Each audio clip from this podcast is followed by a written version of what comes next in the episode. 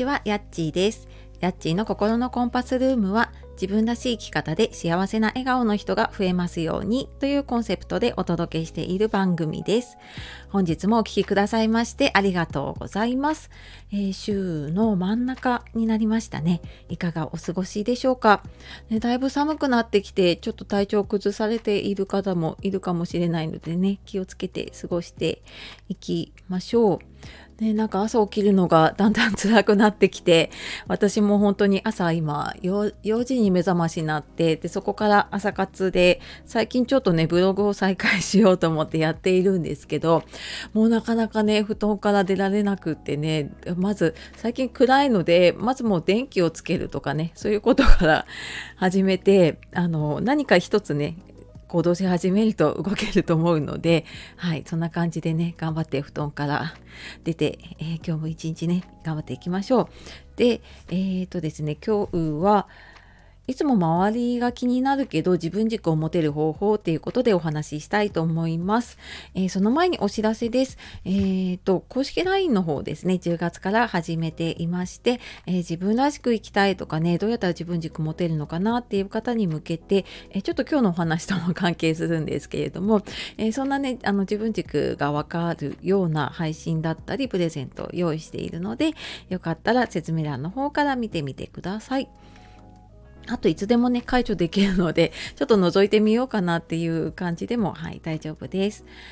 で、えー、今日本題なんですがそのいつもね周りが気になるけど自分軸を持てる方法っていうことでこれを聞いているあなたはねなんかちょっと周りが気になっちゃって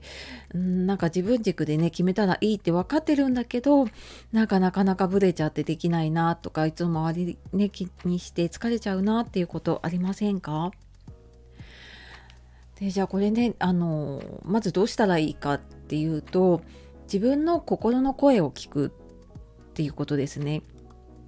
でその自分の心の声を聞いて自分にとって心地いいいいものを選ぶ心地いい選択をするっていうこと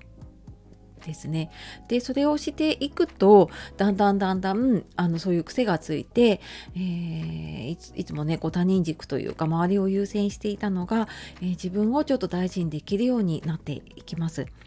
でじゃああのどうしたらいいかっていうとこれ多分そのえコンテクストその状況状況によって違うと 思うんですね。なのでうん例えばなんかもううこのこの場合には好きなものが選べるっていうことがあると思うんですよ。で1人の時は多分自分が何た何食べようとかね自分が何しようとか自分でどこ行こうっていうのは決められるんだけどじゃあ誰かと一緒に決めるっていう時に決められないっていうことがねあるんですよね。でじゃあそういう時にね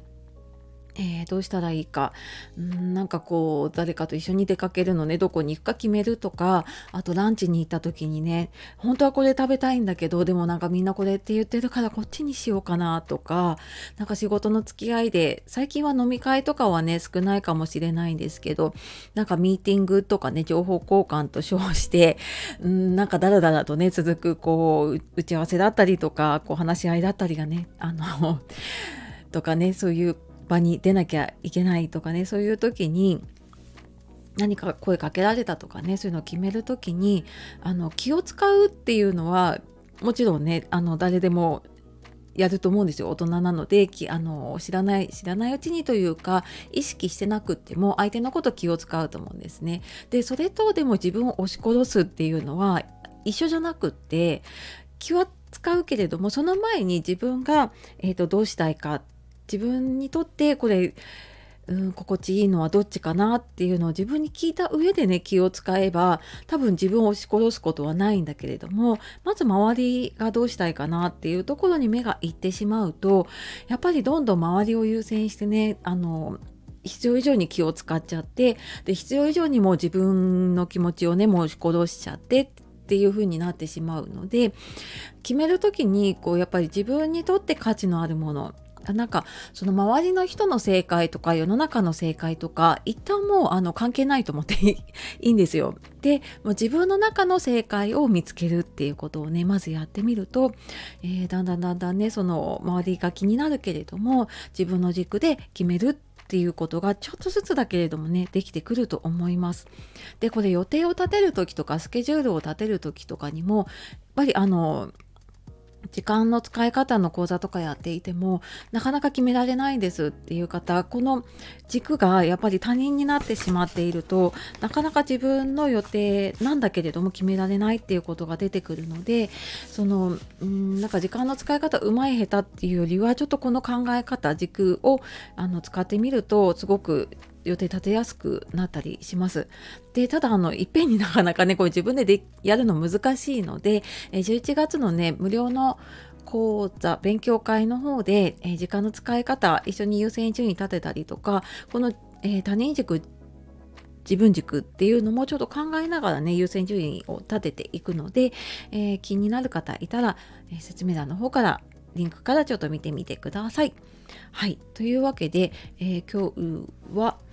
周りが気になるけど自分軸を持てる方法っていうことでお話ししてきました。最後まで聞いてくださいましてありがとうございます。では素敵な一日をお過ごしください。やっちがお届けしました。さようなら。またね